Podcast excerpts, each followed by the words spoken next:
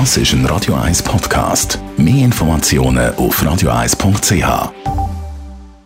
Espresso, Latte Macchiato oder lieber ein Cappuccino? Es ist Zeit für die Radio 1 Kaffeepause mit der Serafina Loginbühl. Präsentiert von der Kaffeezentrale. Kaffee für Gourmets. www.kaffeezentrale.ch Serafina Loginbühl, die Frage haben wir glaube noch nie geklärt. Wie ist Kaffee eigentlich entdeckt worden?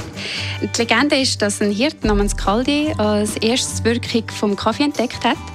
Er hat nämlich beobachtet, dass sich seine Geissen ganz komisch verhalten. Die sind so munter umgesprungen und das auch bis spät in die Nacht hinein, wenn die von gewissen roten Beeren gegessen haben. Und er hat sich gewundert und äh, hat dann die Beere zu einem Mönch gebracht und der Mönch hat dann die ins Feuer gerührt. Und weil das so einen feinen Kaffeeduft gegeben hat, hat der Mönch den Kaffee mit Wasser gemischt und davon probiert. Und so hat man dann eigentlich Kaffee entdeckt. Oh, das ist einfach eben eine Legende, weiss man dann auch noch die Wahrheit. Ja, man hat halt keinen wirklichen Beweis. Man ist sich aber ziemlich sicher, dass Kaffee in Äthiopien entdeckt worden ist und dass man auch für ganz lange Zeit Kaffee nur in der arabischen Welt konsumiert hat. Also es ist eine, rechte Zeit vergangen, bis der Kaffee dann überhaupt nach Europa und in andere Kontinente importiert wurde.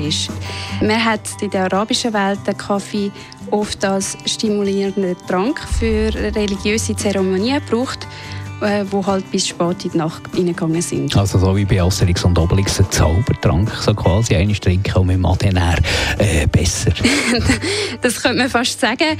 Aber noch bevor man Kaffee überhaupt getrunken hat, ist er gegessen worden. Und zwar haben nomadische Stämme so eine Art Energieriegel gemacht, wenn sie auf längere Reisen gegangen sind. Dann haben sie einfach rohen Kaffee genommen, den zermahlen und mit einer Art Butter, Tierfett gemischt und dann haben sie einen Proviant gehabt, wo sie für längere Distanz haben können mitnehmen. Und ab wann ist der Kaffee tatsächlich getrunken worden?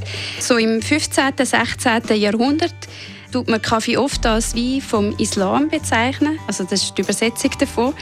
Und dort hat man quasi angefangen, Kaffee wirklich zu trinken. Also eben für religiöse und medizinische Zwecke. Dann aber auch, um einfach gesellig zusammen zu sein. Man hat den Kaffee in verschiedenen Arten zubereitet. Also das hat ein Kaffeekirschentee sein. Heute nennen wir das auch einen Cascara-Tee.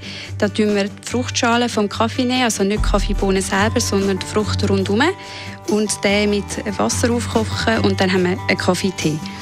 Und das andere Getränk, das sich dann auch schnell verbreitet hat, ist ein heller gerösteter Kaffee, den man mit Gewürz gemischt hat.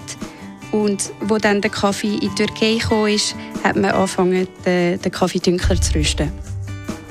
Radio 1 Kaffeepause, jeden Mittwoch nach der halben Zehn, ist präsentiert worden von der Kaffeezentrale. Kaffee für Gourmets. www.kaffeezentrale.ch